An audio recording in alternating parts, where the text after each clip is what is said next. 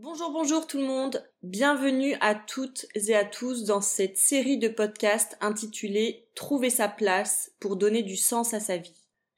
Je suis Aurore et je suis coach en développement personnel. J'accompagne les personnes qui ont vécu tout au long de leur vie, en fonction des modèles établis soit par leur famille, soit la société, à trouver le courage de s'en affranchir. Et ceci afin que vous réussissiez à faire des choix qui ont du sens pour vous et que vous puissiez enfin vivre pour vous-même.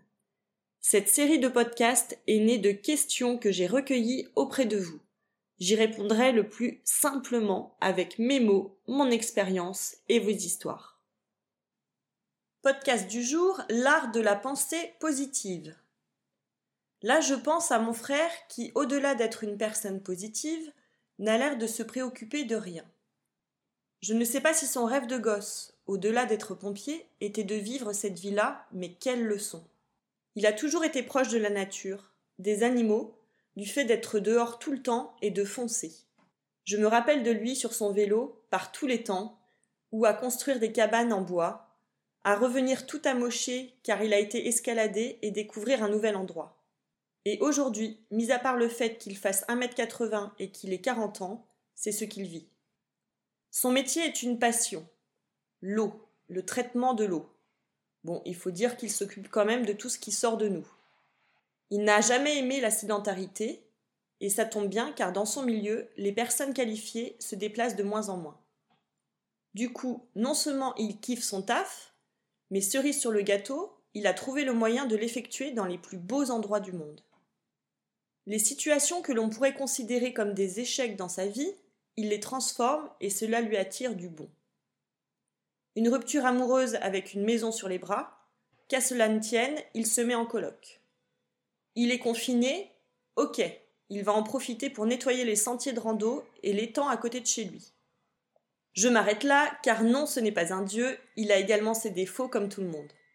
Je trouve juste que la manière dont il envisage la vie est un bon exemple, et la vie le lui rend bien. Comment il fait, franchement, j'en sais rien. Ce que je remarque juste, c'est qu'il ne dit pas non. On lui propose quelque chose, il écoute et il essaye. Il est dans l'ouverture et le positif. Je ne vais pas m'étaler sur des exemples inverses, car on les a bien en tête, je pense. Par contre, j'ai envie ici de parler du schéma de pensée. C'est bien beau de vouloir cultiver l'art des pensées positives, mais c'est bien aussi de savoir comment se construisent nos pensées. Nous possédons tous notre propre réalité, notre propre vision de la vie. Face à certaines situations ou circonstances, cette réalité va nous conduire à penser d'une manière et produire une émotion qui engendre une action et un résultat. Ainsi, nous créons notre schéma de pensée qui viendra se renforcer au fil du temps selon les résultats obtenus. Plus on pense quelque chose, plus on va créer un résultat qui vient renforcer la pensée initiale. Pour celles et ceux qui veulent aller plus loin, il s'agit du phénomène des strokes, qui vient renforcer le biais cognitif initial. C'est un schéma de pensée trompeur et faussement logique, un préjugé en fait. Le rôle du coach est de permettre au coaché d'apprendre à distinguer cette pensée de la réalité et d'atténuer ces filtres trompeurs car nous avons la capacité de créer des preuves que cette pensée est juste et réelle. C'est le principe des prophéties autoréalisatrices, ou de la loi de l'attraction citée par de nombreux auteurs. En 1912 notamment, Charles Heinel écrit La loi de l'attraction vous attirera infailliblement vers les conditions, l'environnement et les expériences de vie qui correspondent à votre attitude mentale habituelle typique et prédominante. Travailler sur notre système de pensée permet donc de comprendre, puis d'admettre qu'une partie de la réalité est créée par nous et ce qu'on croit. Notre schéma de pensée est également composé de drivers. Les drivers ou messages contraignants sont des messages forts qui dirigent nos actes. Ils proviennent souvent de paroles ou d'injonctions parentales. Résultat, on se retrouve formaté par un dialogue interne plus fort que nous et surtout inconscient. Nos pensées et comportements sont modifiés par le biais de notre dialogue interne, jusqu'à parfois être contraignants et nous desservir. Le psychologue américain Taibi Keller s'est penché sur cette notion des drivers, pour savoir ce qu'ils représentent et d'où ils proviennent. Et il en existe cinq. Le premier, soit fort. Il provient d'un discours type Il faut être courageux, un garçon ne pleure pas, ce qui ne nous tue pas nous rend plus forts, etc. Le deuxième est intitulé Fais des efforts. Il provient d'un discours type Donne-toi un peu de mal. À vaincre sans effort, on triomphe sans gloire. Le troisième, le dépêche-toi. Il provient d'un discours type Arrête de traîner, tu es trop lent. Le quatrième, le fais plaisir. Il provient du Fais plaisir à ta mère, tu me fais de la peine, ne sois pas égoïste, sois gentil. Et enfin, le cinquième et dernier, le sois parfait. Il provient de tu peux mieux faire.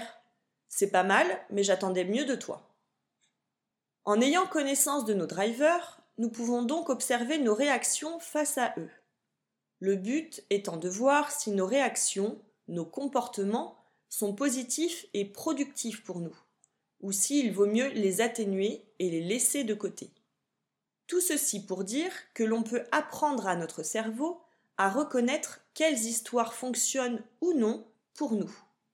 En ayant conscience de ce qui est productif pour nous, on devient une personne qui pense de manière proactive, et on peut alors commencer à diriger notre cerveau au lieu d'être mené par lui. Bien entendu, on ne peut pas contrôler le flot de pensée qui arrive, mais on peut déterminer quelle pensée a donné quoi.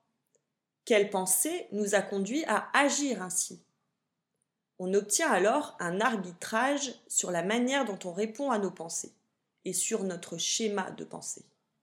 Quand on devient attentif à son dialogue interne, on peut essayer de le modifier par des pensées positives. On peut pour cela s'aider de différentes techniques. Moi, j'aime beaucoup utiliser les phrases mantras ou me poser pour faire la liste de mes ressources ou de mes qualités. Quand on travaille notre schéma de pensée en coaching, cela permet de développer de nouveaux apprentissages tels que l'optimisme, la confiance en soi, pour connaître ainsi la sérénité et une bonne santé. C'est la fin de ce podcast, j'espère qu'il t'aura apporté une petite dose d'énergie ou des idées à mettre en place.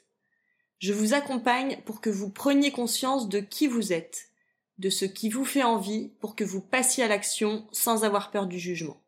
N'hésitez pas à partager ce podcast autour de vous. Vous pouvez aussi me laisser un petit commentaire sur ce que vous avez mis en place. À très vite!